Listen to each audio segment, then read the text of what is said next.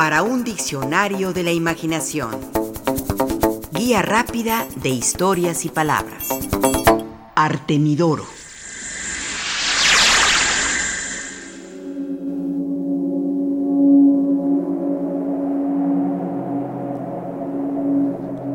Si usted sueña que vuela, y al hacerlo usted vuela con la ayuda de unas alas, según Artemidoro, un sueño de tal naturaleza vaticina cargos públicos a los poderosos, pues al igual que los volátiles superan a los animales que caminan por el suelo, así las personas que ostentan magistraturas aventajan a los simples particulares. Además, agrega Artemidoro, ver que se vuela sin alas anticipa un viaje a Italia.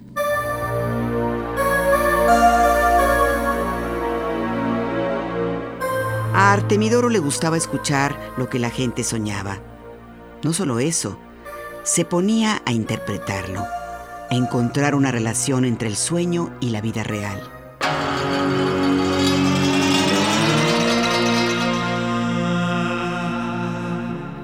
Por ejemplo, para él, soñar que se está loco es un buen presagio para los que emprenden una iniciativa, pues a cualquier acción que se lancen los dementes resulta imposible detenerlos. En otra parte afirma, una mujer embarazada que sueña con murciélagos es un buen presagio, porque ese animal produce leche en sus mamas y alimenta a sus propias crías.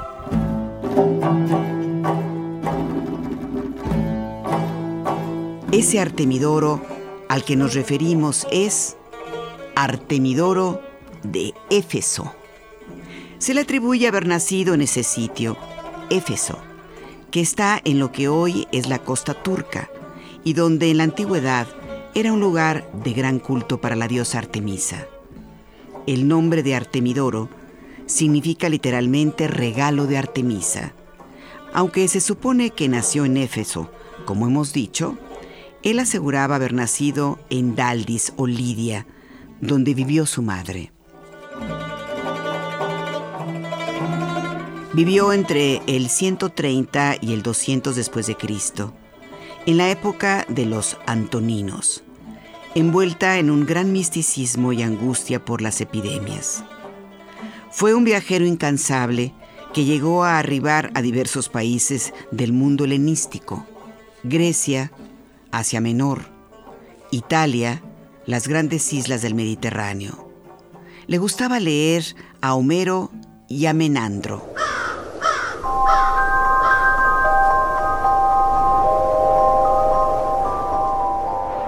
Artemidoro escribió varios libros, uno sobre la diferencia de Oneiros y Enepnión, otro sobre la adivinación por medio de las aves y otro más sobre cómo leer la palma de las manos.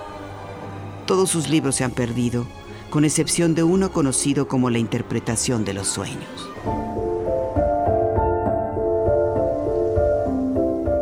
Al principio de su libro, La interpretación de los sueños, Artemidoro explica las razones para escribirlo.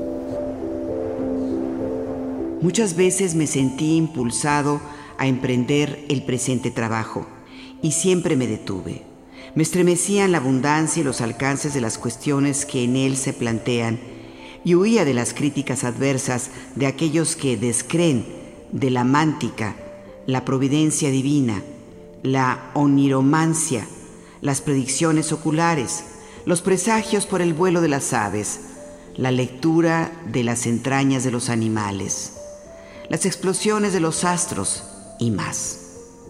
Hasta mí han llegado hombres y mujeres para contarme sus sueños y han soñado que les cortan la cabeza y ha resultado que pierden la casa. O han vomitado sangre y si son pobres, se han enriquecido y si desean hijos, los han tenido.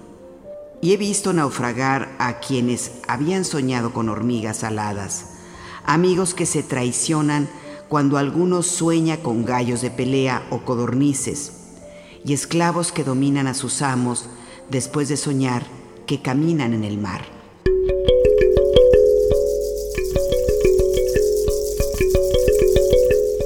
De acuerdo a lo que afirma Justo Barranco, el exhaustivo manual que escribe Artemidoro, es decir, la interpretación de los sueños, lo que recorre todo, desde volar a la caída de los dientes, mirarse al espejo, el vino, las vísceras, el pentatlón, tener la cabeza entre las manos, los lactantes, los dioses, cada parte del cuerpo, los gladiadores, la casa o las relaciones sexuales, que como todo el libro, constituyen un buen retrato de su tiempo.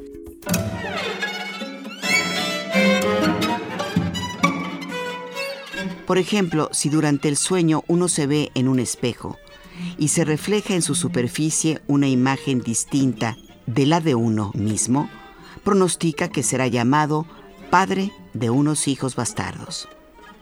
Verse más feo o deforme no favorece a nadie. Indica padecimientos y disgustos, al igual que mirarse en las aguas vaticina la muerte al soñador o a uno de los seres suyos más íntimos, o a ambos.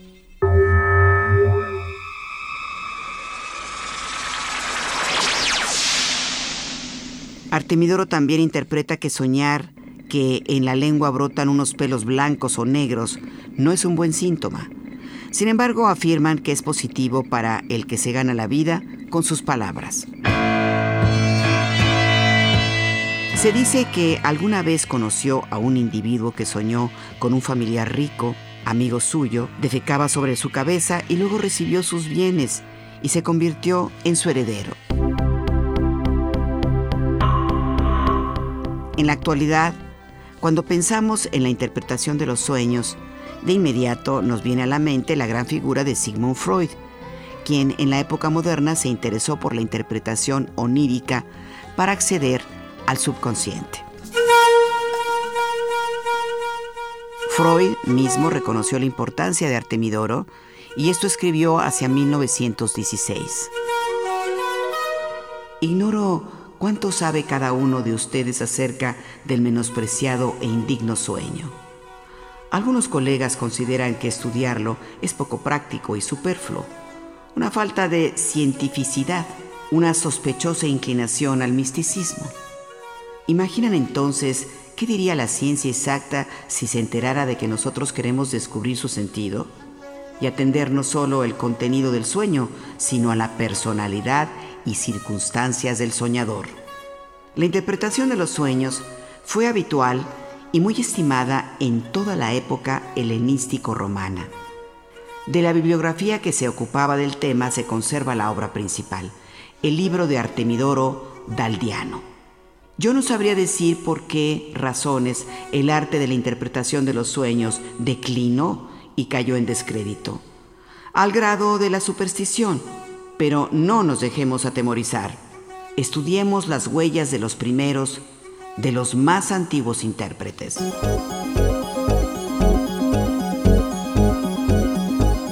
Artemidoro fue uno de esos antiguos intérpretes de los sueños. En su libro escribió, La visión onírica actúa en forma de augurios y alertas. Suele ser tan poderosa y contundente que no hay abismo que se hunda lo suficiente para ocultarse del futuro soñado.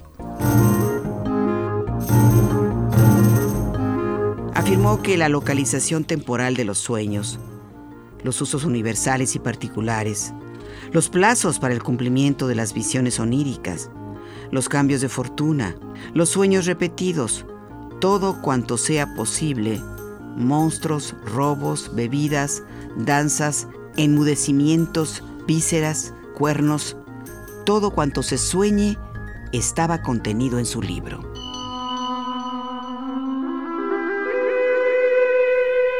Por cierto, dedicó su libro a su hijo, quien quiso que siguiera sus pasos en la interpretación de los sueños, para inscribir nuestros nombres en la memoria soñada del tiempo.